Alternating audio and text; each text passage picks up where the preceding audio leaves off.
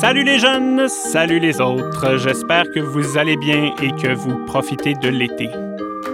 Dans l'épisode d'aujourd'hui, vous apprendrez ou réapprendrez comment le lac est apparu au camp musical Père Lindsay.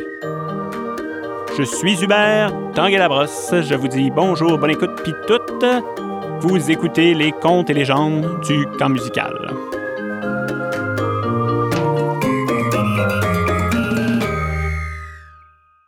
Mon histoire se déroule un samedi soir d'été, quelques années après la fondation du camp, donc au début des années 70.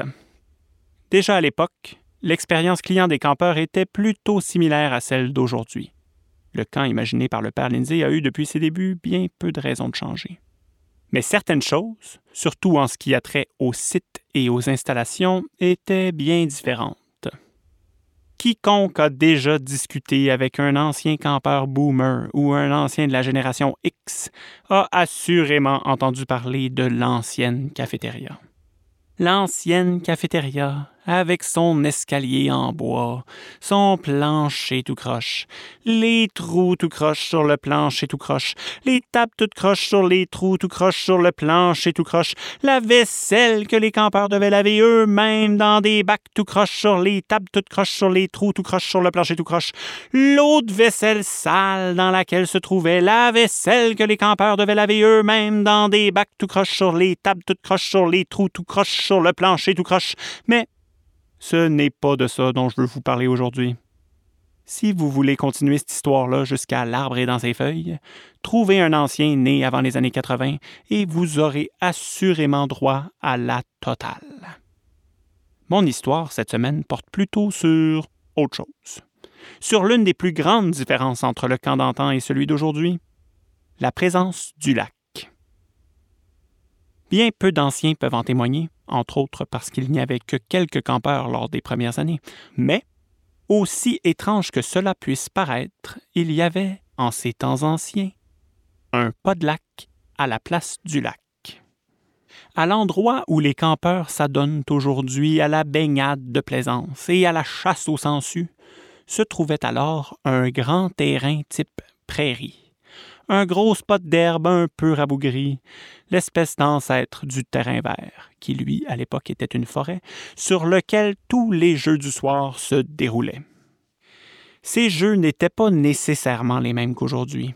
Il faut se rappeler que l'équipe de moniteurs tristes à l'époque était très petite et que Jean Palapouf, Table Julie et Sorcier Gougoun partaient de zéro lors de l'an Bien que certains de leurs jeux soient restés bien ancrés dans la tradition et l'imaginaire collectif du camp, comme le chevreuil chelou ou la chaîne alimentaire, d'autres ont fini par céder leur place au suivant.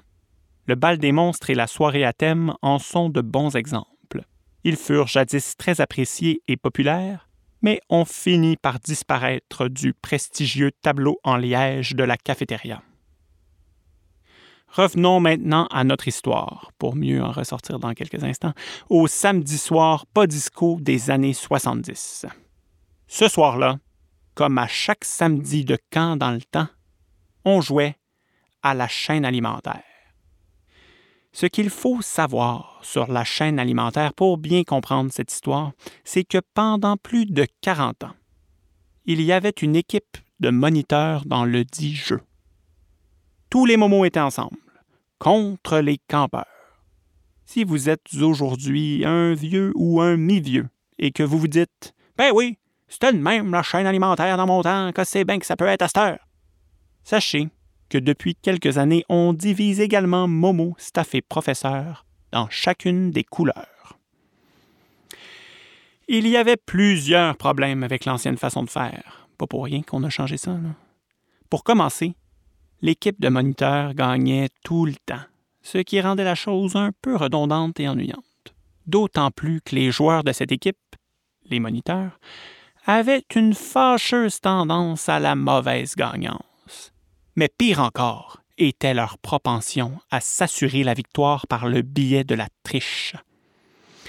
Quelques campeurs nihilistes trouvaient ça drôle et voyaient là une belle allégorie de la condition humaine mais la plupart percevaient plutôt la chose comme une forme de trahison, de rupture du contrat social et se plaignaient du fait que l'un des meilleurs jeux du camp musical est une saveur prédéterminée, que l'on savait, avant même de commencer, quelle équipe allait gagner. Inutile de vous dire que j'ai toujours trouvé cette coutume abjecte et immorale. Comme tout le monde le sait, j'ai horreur de la triche et que dès que je suis devenu chef moniteur, il y a un petit bout de cela maintenant, j'ai exigé que l'on mette fin à cette pratique inacceptable en dispersant staff, professeurs et moniteurs parmi les équipes de campeurs. Ça n'a bien entendu pas fait l'affaire de tous, et sous le couvert de la tradition, et qu'elle a le dos large, celle-là. Plusieurs moniteurs et marmitons avides de victoire ont tenté de faire renverser cette décision. Mais pour le moment, la justice tient bon. C'est d'ailleurs depuis ce jour que l'on entend souvent les campeurs scander lors des jeux du soir Hubert, pas tricheur! Hubert, pas tricheur!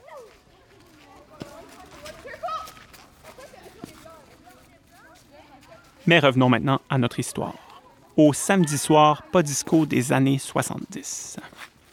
Au camp musical, ce beau soir d'été, ça jouait à la chaîne alimentaire. La base des moniteurs était au milieu de la grande clairière dont je vous parlais tout à l'heure, et les équipes de campeurs tout autour. Le jeu durait déjà depuis un certain temps et, à la grande surprise de tous, l'équipe des Rouges était à égalité avec celle des moniteurs, entre autres grâce à une jeune campeuse du nom de Carole Pinto, qui avait à elle seule fait un phénoménal neuf points depuis le début de la partie. Mon grand-père, Jean Palapouf, qui, contrairement à moi, était excessivement compétitif, commençait à s'inquiéter. Il ne fallait absolument pas que les moniteurs l'échappent et perdent cette partie. Une telle chose n'était jusqu'alors jamais arrivée, ce n'est pas sous sa gouverne que ça allait commencer. À la base des moniteurs, quatre campeurs fraîchement attrapés formaient une chaîne. Ça n'en prenait que cinq à l'époque pour faire un point, alors qu'à la base des rouges, un héros du samedi venait tout juste de délivrer ses coéquipiers en jaillissant soudainement d'un boisé. C'était le moment que Jean Palapouf attendait, sa chance de l'emporter. Tout ce qui lui restait à faire était d'attraper un campeur le ramener à sa base, faire une petite ligne sur la petite feuille humide avec un crayon qui ne fonctionne pas et courir à la chapelle pour sonner la cloche et indiquer la fin de la partie. Un petit point pour devancer les rouges avant de déclarer la fin des hostilités. Il jubilait à cette idée. Les jeunes avaient du fun. Il faisait encore clair. La courbe du plaisir était toujours en ascension et Jean Palapouf le savait bien, ayant été le premier maître d'affaires de l'histoire. Mais tout ça lui importait peu. Il voulait gagner un point, c'est tout. Alors, dès qu'il prendrait l'avance, ce serait la fin. Ayant spoté un petit campeur qui ne courait pas bien bien vite non loin de là, Jean Palapouf se tourna vers le sorcier Gougoun, qui surveillait la base avec lui, le regarda droit dans les yeux d'un air sévère et lui dit toi là, tu vas te concentrer pour un petit 30 secondes, rien qu'une fois dans ta vie, et tu vas surveiller la chaîne de campeurs comme si elle en dépendait. Ta vie, dans laquelle tu ne te concentreras qu'un petit 30 secondes. Ok, c'est beau, répondit Sorcier nerveusement. Ce qu'il faut savoir, en tout cas une autre chose qu'il faut savoir pour bien comprendre cette histoire, c'est que Sorcier Gougoun, dans ce temps-là, est tous les autres temps, en fait, n'était pas vraiment un moniteur modèle. C'était le genre de Momo à oublier bien des affaires, dont le nom des campeurs, à parler pendant la chorale en plus de chanter faux, à se mélanger dans les règlements des jeux à cause de son esprit exempt de compétitivité et à oublier l'heure du couvre-feu. Bien entendu, ça n'empêchait pas les campeurs de beaucoup l'aimer, parce que malgré sa non-fiabilité, il était aussi le genre de moniteur qui peut te faire rire pour un repas entier quand il s'assoit au bout de ta table et qui, par sa singularité, t'offre un modèle alternatif, plus libre et extravagant de ce qu'est être un jeune adulte. Mais ça n'enlevait rien au fait qu'il était parfois un poil trop perdu et que ses collègues trouvaient ça lourdeau par moments particulièrement lors des jeux. Alors, lorsque Jean Palapouf lui demanda de se concentrer un gros 30 secondes, le sorcier Gougoun se força. Il voulait prouver à ses collègues, qui formaient une équipe avec lui à ce moment précis, qu'il était capable d'être fiable et responsable, qu'on pouvait lui confier des patentes. Il se mit donc sur la pointe des pieds et plia ses genoux pour être prêt à bondir à tout moment. Puis, il fronça les sourcils et se mit à tourner la tête d'un bord puis de l'autre à vive allure pour s'assurer qu'il verrait toutes les tentatives de délivrance. L'affaire, c'est qu'après quinze secondes à se virer la tête de tous bords, tous côtés, il pogna un demi-gargouillis, demi-gazouillis d'estomac comme on s'en pognait souvent autrefois. C'était plus juste sa tête qui tournait les pâtes carbonara ingérées pendant le souper s'étaient mises de la partie. Il s'arrêta donc quelques petites secondes, fixa le sol et prit un grand respire pour stabiliser le tout. Malheureusement, l'arrêt, le fixage puis le respire était exactement le moment qu'attendait Angèle Dubois, une petite campeuse de l'équipe des Bleus, équipe qui se faisait attraper par celle des moniteurs, pour sortir de sa cachette et sprinter vers la base au milieu de la clairière. Elle s'en allait délivrer les quatre joueurs que le sorcier avait promis de surveiller. Lorsque Sorcier Gogun, qui reprenait tranquillement ses esprits et le contrôle de son estomac, leva la tête, il comprit bien vite qu'il n'allait pas avoir le temps de l'intercepter, la petite campeuse, et qu'il allait se faire engueuler abondamment par ses coéquipiers. Il décida donc d'utiliser la magie, malgré que le père Lindsay le lui ait formellement interdit. Comme certains le savent peut-être, tout bon magicien peut arrêter le temps. C'est une procédure assez standard. Tout ce qu'ils ont à faire, c'est se gonfler les joues, fermer les yeux, joindre leurs deux poings au-dessus de leur sternum et faire le bruit d'une balloune qui dégonfle. Le sorcier Gougoun fit donc la chose décrite. Il se disait qu'une fois le temps arrêté, il pourrait se déplacer, se mettre entre la campeuse, qui était à deux doigts de délivrer ses coéquipiers, et la chaîne de prisonniers, bon, ok, plus 40 doigts, sinon il n'aurait vraiment pas pu se mettre entre les deux, pour ensuite repartir le temps et l'attraper.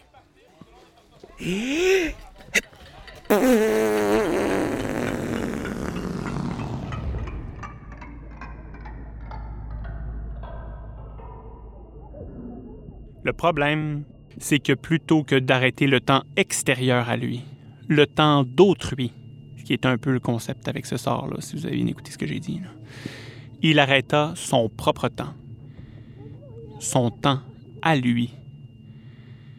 Il resta donc là, figé, pogné bien raide, dans un autre espace-temps, alors qu'autour de lui, les campeurs et campeuses continuaient à grouiller sans souci.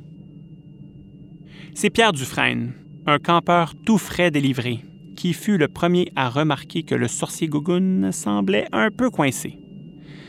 Il n'était pas à sa première observation d'étranges comportements de M. Gougoun. Ça faisait deux ans maintenant que Sorcier était le moniteur de son chalet. Il ne s'étonnait donc plus vraiment de son excentricité.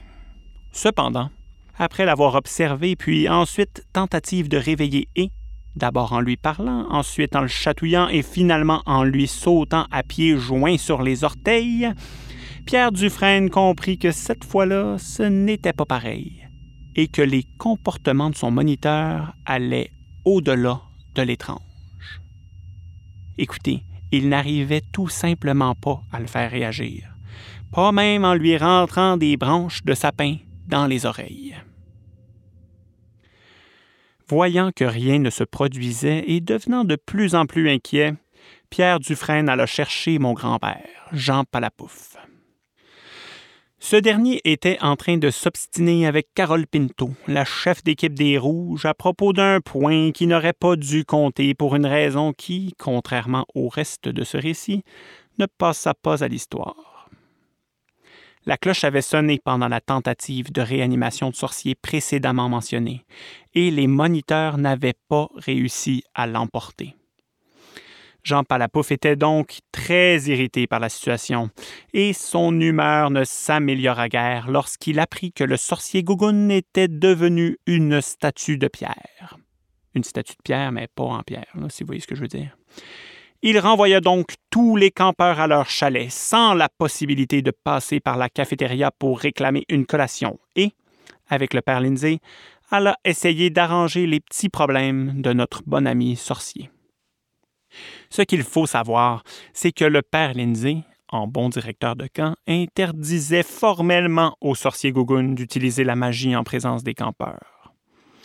Non seulement parce que les rendements de sorciers Gougoun poussaient quiconque à craindre ses sorts, mais aussi parce qu'il préférait ne pas trop ébruiter le fait qu'un sorcier travaillait dans son camp. Oui, ils étaient dans les années 70. Les mentalités évoluaient. L'époque de l'Inquisition semblait réellement derrière eux. Mais le père Lindsay préférait tout de même garder ça secret. Il craignait que des parents un peu moins amour libre qualifient le camp d'infréquentable s'ils apprenaient qu'un sorcier y travaillait. Après les quelques tentatives de déblocage d'espace-temps de Jean Palapouf, coup d'œil sur la tête, glaçons dans les culottes, grenage dans les cheveux, chemu dans le nez, le père Lindsay comprit qu'ils avaient affaire à un problème d'ordre magique. Et ce fut un peu la panique.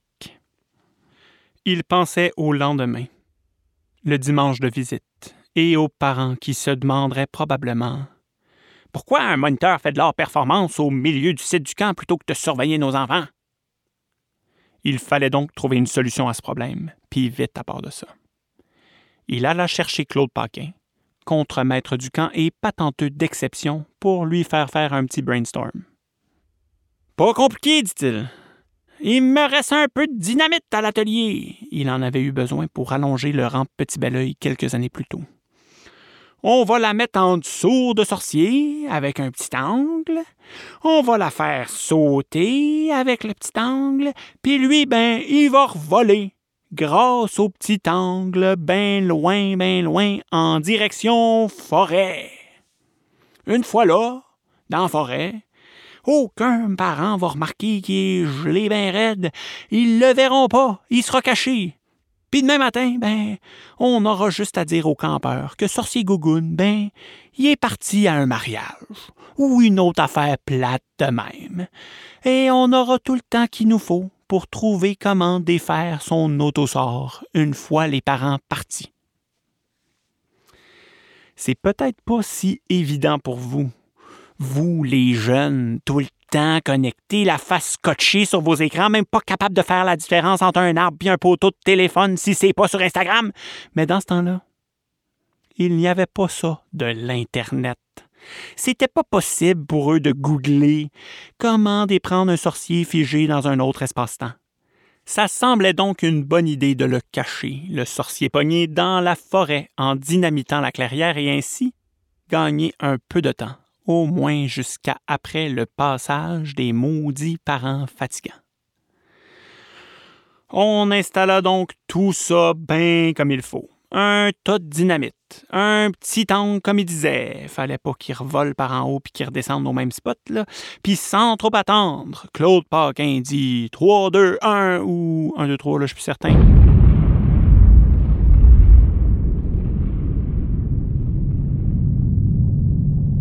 Il t'avait fait sauter ça, là. Ça avait réveillé quelques campeurs. Toutes les campeurs, en fait. Mais il faut ce qu'il faut. Ou fallait ce qu'il fallait, devrais-je peut-être dire, en fait. Une fois la fumée et la poussière dissipées, le père Lindsay, Jean Palapouf et Claude Paquin observèrent attentivement la clairière devenue cratère. Ouais, c'était intense comme solution.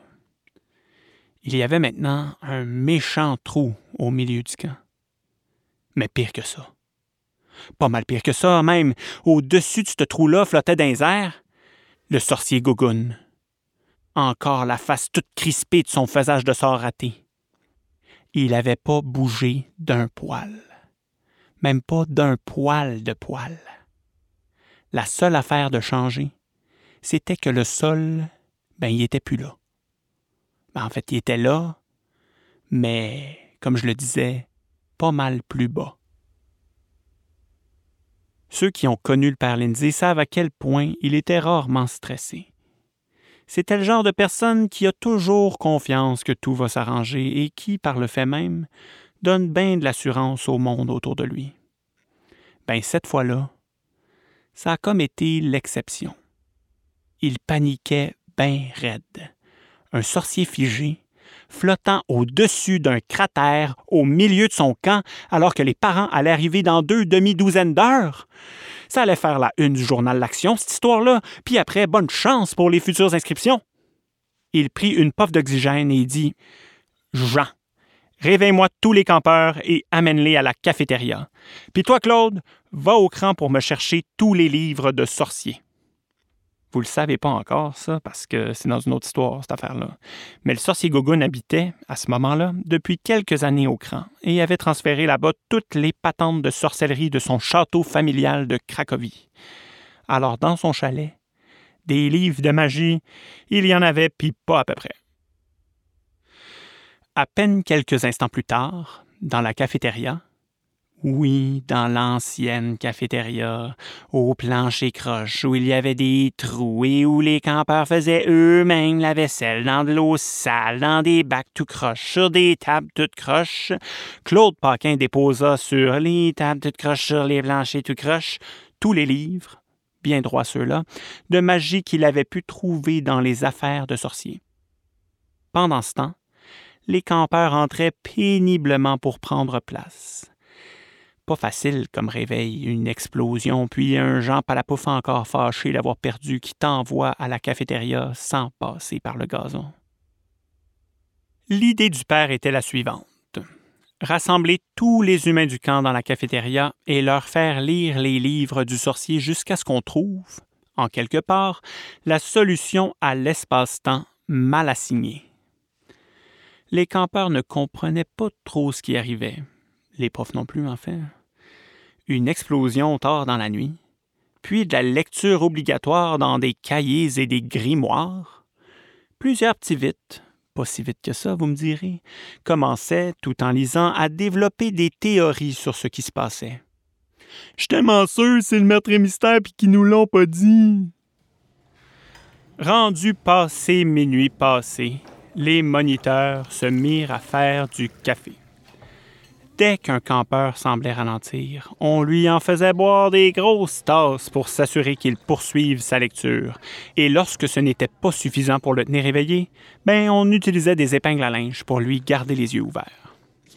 Les jeunes lisaient, lisaient, lisaient, lisaient, puis ils fatiguaient et chialaient. Certaines choses ne changeront donc jamais. Mais le père Lindsay n'avait pas le choix fallait continuer à les faire travailler, ces petits campeurs-là. À 2 heures du matin, après cinq heures de lecture intensive par chaque campeur et employé, une campeuse, bien motivée par la lecture, nommée Isabelle Hull, qui était tout de même devenue presque zombie de fatigue au bout de la quatrième heure, leva péniblement la main au-dessus de sa tête. Elle avait trouvé la solution à la page 246 du très controversé manuel de sorcellerie, en fait seulement controversé chez les didacticiens de la sorcellerie. Obstacles épistémologiques et acquisition d'acquis en magie moderne. Isabelle, la campeuse, dit Pour sortir quelqu'un de pogné dans un autre espace-temps, ben, il faut lui verser de l'eau de comète sur la tête. Vous vous dites probablement que le père Lindsay aurait préféré que la solution soit un peu plus simple, du genre on souffle dessus en disant trois fois abracadabra, et vous n'avez pas tort du tout. De l'eau de comète, ça se trouvait pas au dépanneur de Saint-Combe dans ce temps-là. Mais Fernand Lindsay n'était vraiment pas du genre à baisser les bras, surtout lorsque ça concernait le camp. Il se roula donc les manches et les bas, se leva sur une table et la table était croche. Aïe, difficile de trouver l'équilibre, mais il le trouva. Fit un solide silence tomba et dit qu'on aille me chercher toutes les cordes, toutes les cordes à linge, tous les draps, toutes les couvertures, tous les élastiques, tous les pantalons, sauf ceux que vous portez en ce moment évidemment, toutes les serviettes, même celles dégueu humides pleines de sable oubliées sur la plage, qu'on arrache les fils électriques, qu'on fasse cuire tous les spaghettis de la cafétéria, al dente s'il vous plaît, que ceux et celles qui ont des cheveux longs et un petit besoin de changement les coupent. Nous devons faire la plus longue corde de l'histoire des cordes et vite à part de ça. Les campeurs ne comprenaient ce qui se passait et voulaient aller se coucher. Même ceux qui avaient cru pendant un certain temps se trouver dans le meurtre et mystère n'avaient plus de fun pantoute et disaient Ça faisait bien plus peur l'année passée. Mais bon, ils n'avaient pas bien le choix d'écouter. Les jeunes dans ce temps-là, ils étaient bien élevés, ils respectaient l'autorité, ils se mirent donc à travailler. Une fois que tous furent installés et que le chantier fut bien entamé, le père Lindsay alla appeler la NASA pour demander à quel moment et quel endroit la prochaine comète avoisinante passera.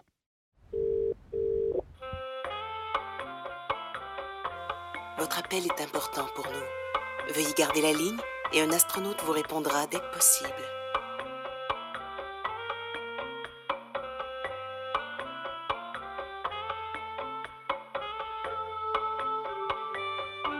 Votre appel est important pour nous. Veuillez garder la ligne et un astronaute vous répondra dès que possible. NASA à l'écoute, ici Roberta Gontry, comment puis-je vous aider? Oui, euh, ici le père Fernand Lindsay. J'appelle du Grand Musical de la Naudière. Ça s'appelait de même dans ce temps-là. Alors, on aimerait savoir, si ça dérange pas trop, là, euh, vers quel moment une comète passera au-dessus du camp. Un petit instant, s'il vous plaît, laissez-moi consulter votre carte du ciel.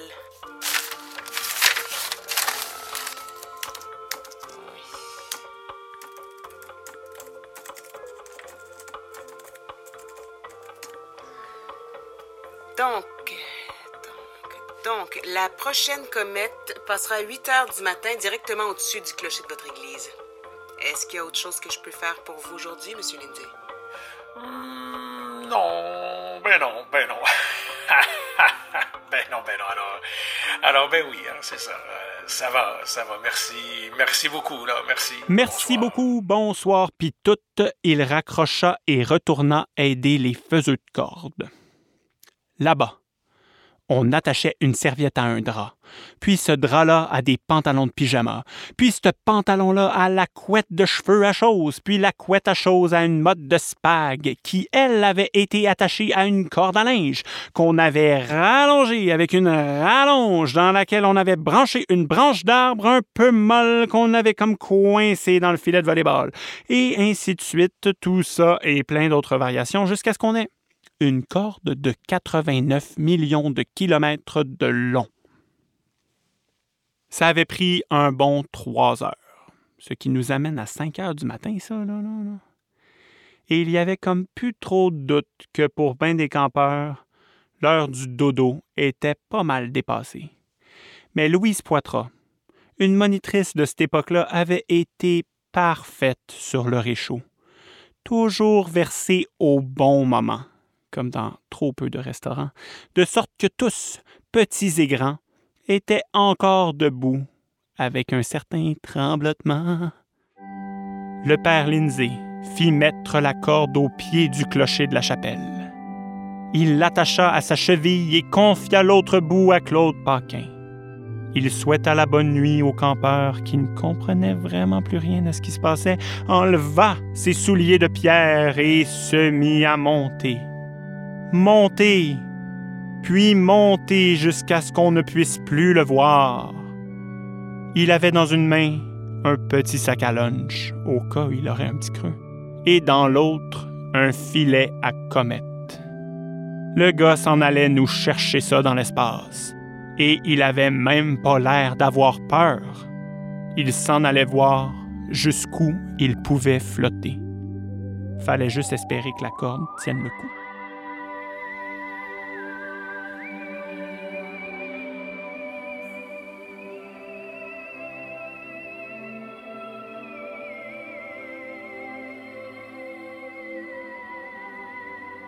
Après deux heures d'ascension, le père arriva au spot à comète.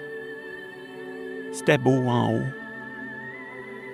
Il se trouvait exactement à l'endroit précis où elle devait passer quelques minutes plus tard. Et boy! L'endroit précis? Petit bibelot de statue de l'île de Pâques en porcelaine.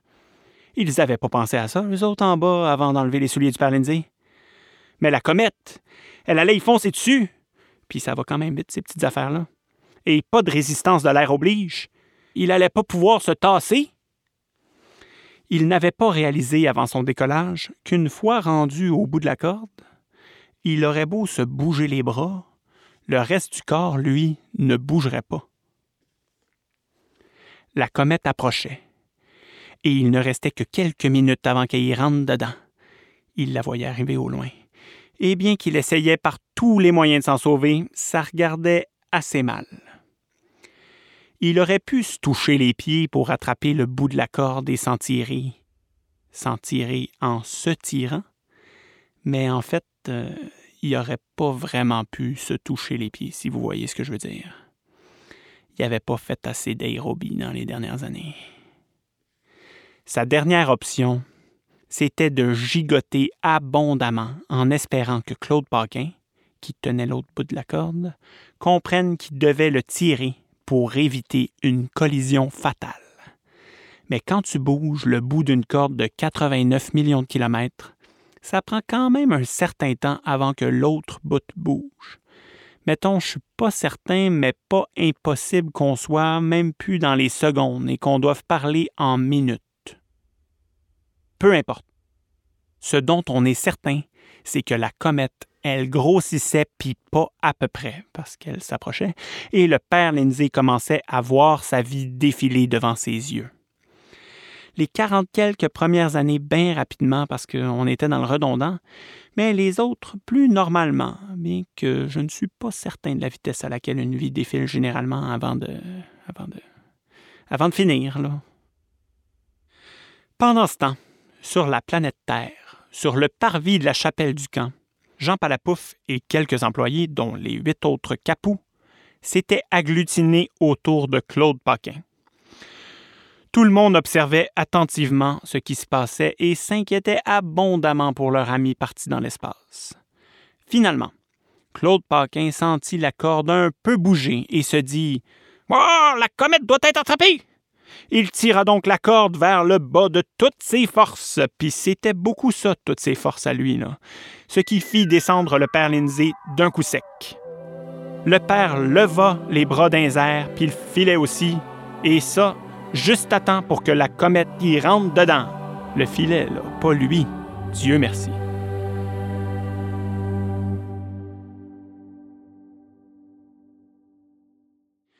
Une fois la comète pognée, Claude Paquin prit une méchante débarque. Il avait beau être fort, ça tirait anti-pépère, cette affaire-là. La corde, il la tenait bien fort, il ne la lâcherait pas, mais ses pieds, eux, avaient pas mal lâché le sol. Il partit dans les airs bien, bien vite et fonça tout droit, et que c'est bien fait la vie des fois, dans le sorcier Gougoun encore bien jamais dans le ciel. Une fois la collision faite, Claude Paquin, qui avait intérêt à mettre fin à son envol, serra le sorcier bien, bien fort dans ses bras, comme on serre un ami qu'on n'a pas vu depuis trop longtemps, ce qui fit arrêter d'un coup sec la trajectoire de la comète, et du père Lindsay qui était accroché après. Tranquillement pas vite, jusqu'à plus tranquillement bien bien vite, la comète, ayant perdu toute vitesse, commença à trouver la gravité pas mal attirante et se mit à piquer vers la Terre. Elle atterrit trente minutes plus tard, direct sur la tête du sorcier Gogun. Puis elle fondit tranquillement, comme une crème glacée qu'on échappe sur la garnotte, mais en quand même un peu moins triste, jusqu'à ce qu'elle ne soit plus qu'eau. Eau qui prit place dans le trou, ou cratère, si vous préférez, formé quelques heures plus tôt, sous le sorcier Gogun figé, lors du dynamitage intensif de Claude Paquin. Le sorcier Gogun enfin sauvé, qui maintenant flottait sur l'eau plutôt que sur rien pantoute, reprit tranquillement ses esprits, non sans un certain mal de tête, et demanda à tous ceux qui le regardaient, avec des visages aux traits mi-exaspérés, mi-soulagés, On l'a-tu gagné, notre match de chaîne alimentaire, finalement? Bah! Tout le monde se mit à rigoler. Toute la tension, le stress, dissipé, pouf, dans de bons vieux rires et de bonnes vieilles tapes sur les cuisses. On se serait cru dans une histoire avec une fin mi-cocasse, mi-cucu.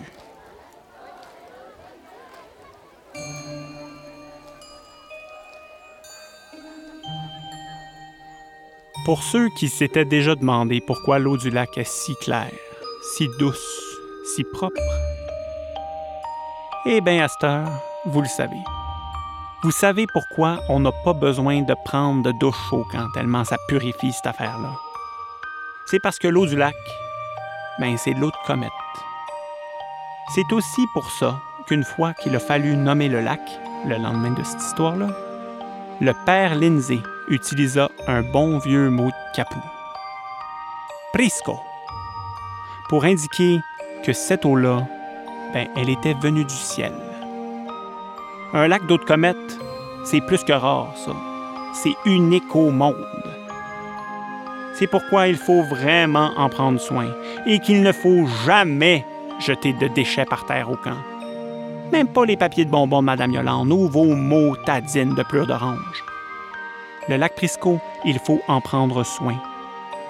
Parce que lui, de son bord, ben, il prend soin de nous.